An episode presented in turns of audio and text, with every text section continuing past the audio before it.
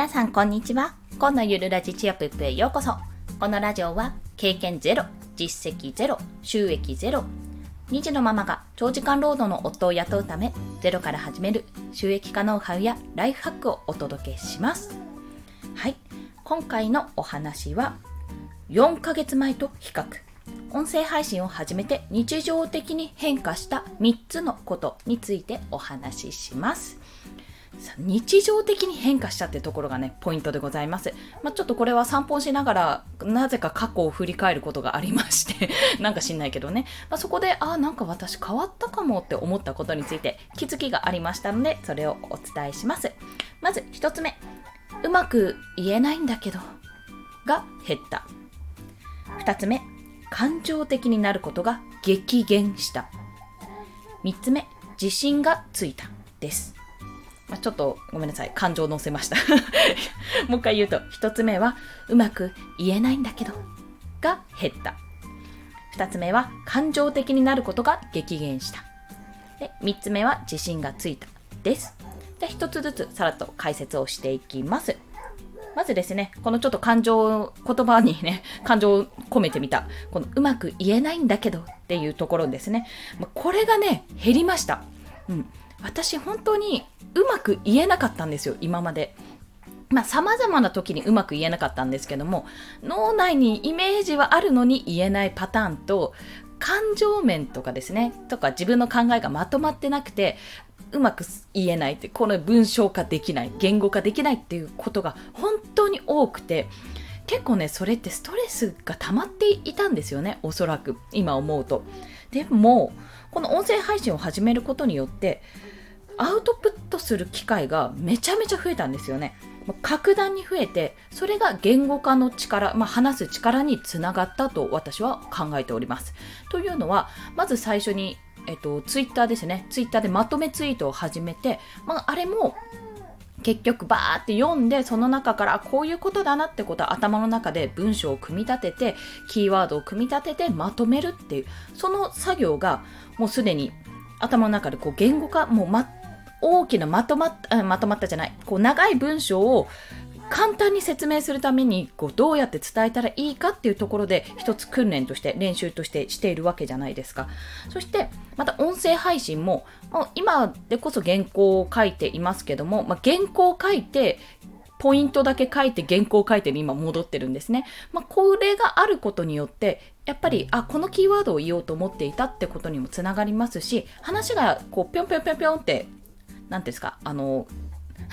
横にそれない、そう、横道にそれないようになりました。まあ、それもそうですし、やっぱり考えながら、あ、これ話そうって、こういう流れで話そうって考えながら、組み立てながらですね、あの、原稿を作るので、そういうふうにアウトプットする機会が増えたわけですよ。そして、まだね、でも言葉が出てこないことがね、まだあるんですね。まあ、これは脳の衰えかなって思うところがありますが、それかって。ただ、まあそういう時は、やっぱり先ほども言った通り、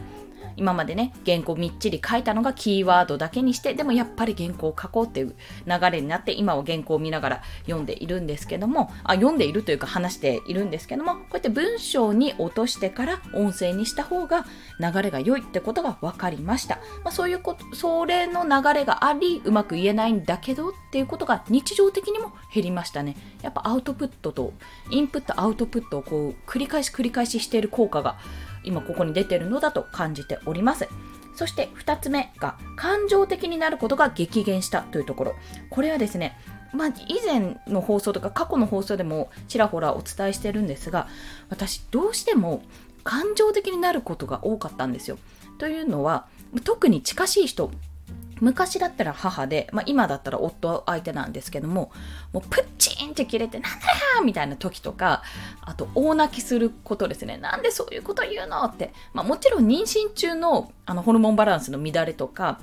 あとは、まあ、育児中のね、ちょっと若干マタニティブルというか産後うつ状態になっていたっていうところも、あの、多少なりとも影響はしているんですけども、そうじゃなくても、あの、結婚した当初ぐらいからかな、一緒に暮らし始めたぐらい、もう結構ぶつかることが多かったんですよ。まあ、ぶつかるというか、私が当たりに行くっていうことが多くて、まあ、これがね、ものすごく嫌だったんですね、私は。ただ、でもこれ本当に近しい人にしかやらないんですよ。まあ、近しい人だからこそ出てしまうってところがあるんですが、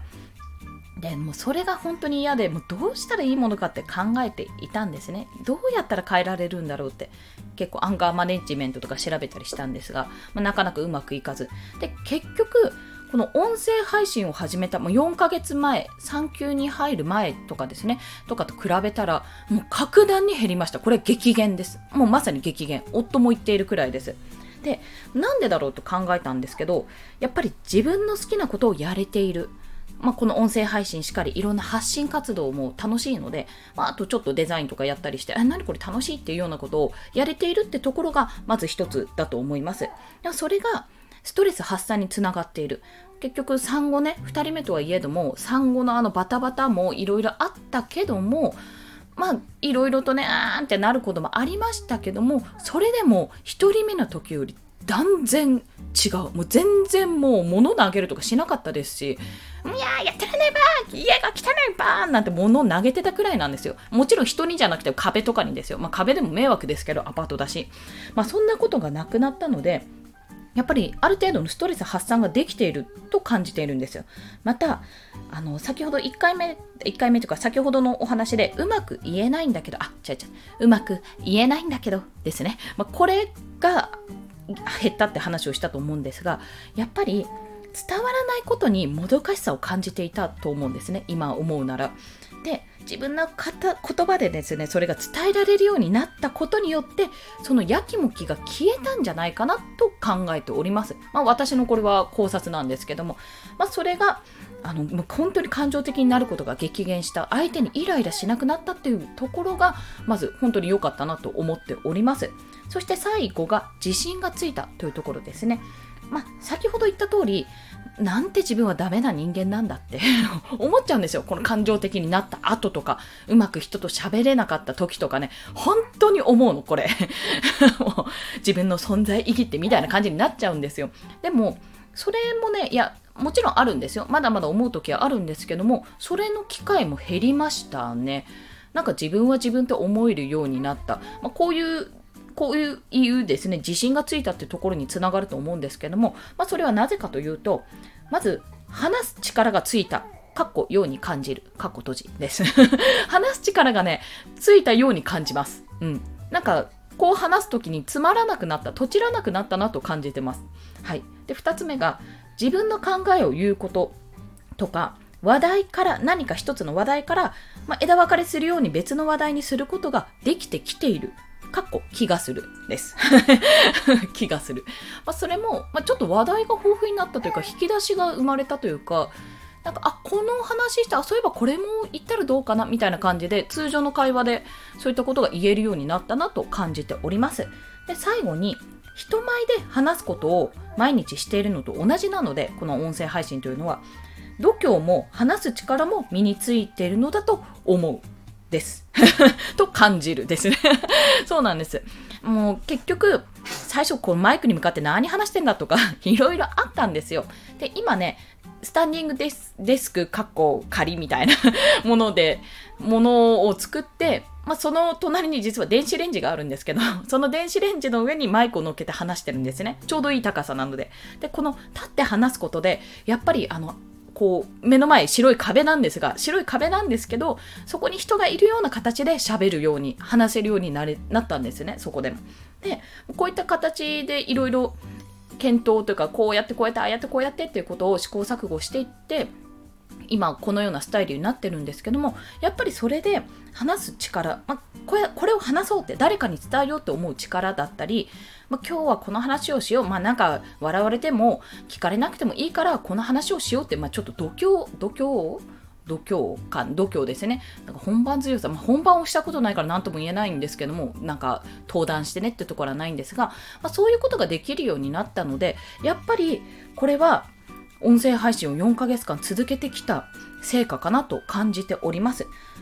ということで、今回ですね、4ヶ月前と、まあ、過去の自分と比較して、音声配信を始めて日常的に変化した3つのことについてお話ししました。もう一度、キーワードを言うと、1つ目は、うまく言えないんだけど、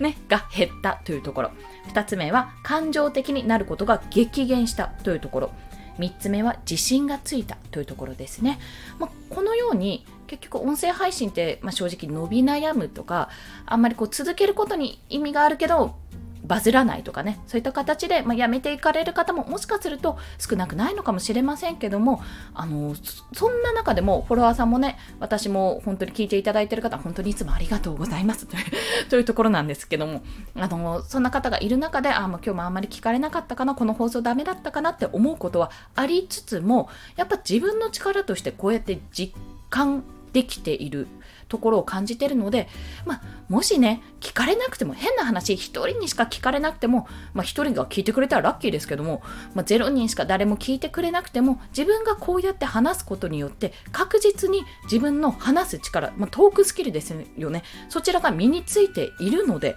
うん、最初の放送とか聞いてみてね、聞き返してみると、あ、全然今の方がすんなり話せているということが分かりますので、本当に、本当にこれはね、分かる。4ヶ月で変わるというところなので、もし、もしよろしければというか、今音声配信をされている方も、ちょっとやってみたいかなと思っている方も、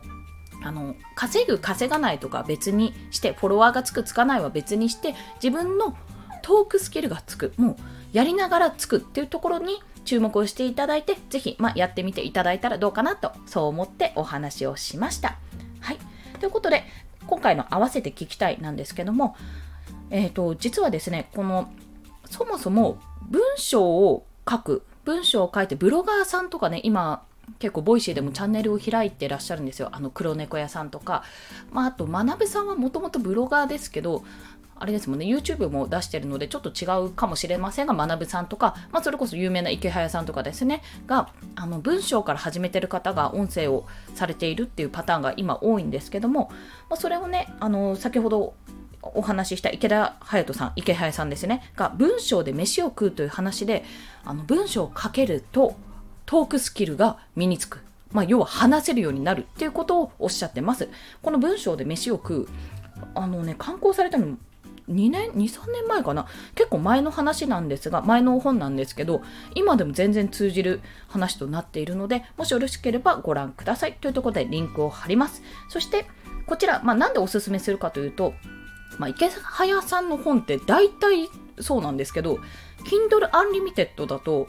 無料で読めるんですよ。まあ、なんか無料で読めるって言うと、え？って思うかもしれないんですが、Kindle Unlimited、まだあの入会というか、体験されたことない方は30日間体験ができるんですね、無料で。で、その中で、あの池原さんの本がねだいぶ読めます。半分ぐらい読めるのかな？結構電子書籍で出してるんですよ。なのでもしねこの秋の秋じゃないわ。全然秋の夜長って言いそうになったけどいや途中まで言いましたけど秋じゃないって。ゴールデンウィークのね自粛期間中の最中に、まあ、本でも読もうかなって思ってる方 Kindle Unlimited がまだ入会してなくたら30日間無料で読むことができますまあ、もしね、一度やっちゃったんだよねって方も月額980円でこちらはできますので、もしよろしければこの機会にお読みください。で、池原さんの本でパパッと読めますので、ぜひぜひと思います。はい。それでは今日もお聴きくださりありがとうございました。もしこの放送いいねって思った方はハートボタンタップしていただいたり、まあなんかちょっと聞いてやろうかなって思っていただいた方はフォローしていただけると泣いて跳ねて喜びます。アパート3階なのであんまりジャンプは大きなジャンプはできませんが、小刻みぴょんぴょんぴょんぴょんってあの喜びますので、まあちょっと想像して面白がってください。はい。それでは、まあこの後ね、ゴールデンウィークもまだまだ始まったばかりですので、まあ、これを撮ってるのが5月1日の夜なので、はい、素敵なゴールデンウィークをどうぞお過ごしください。コンでした。では、また。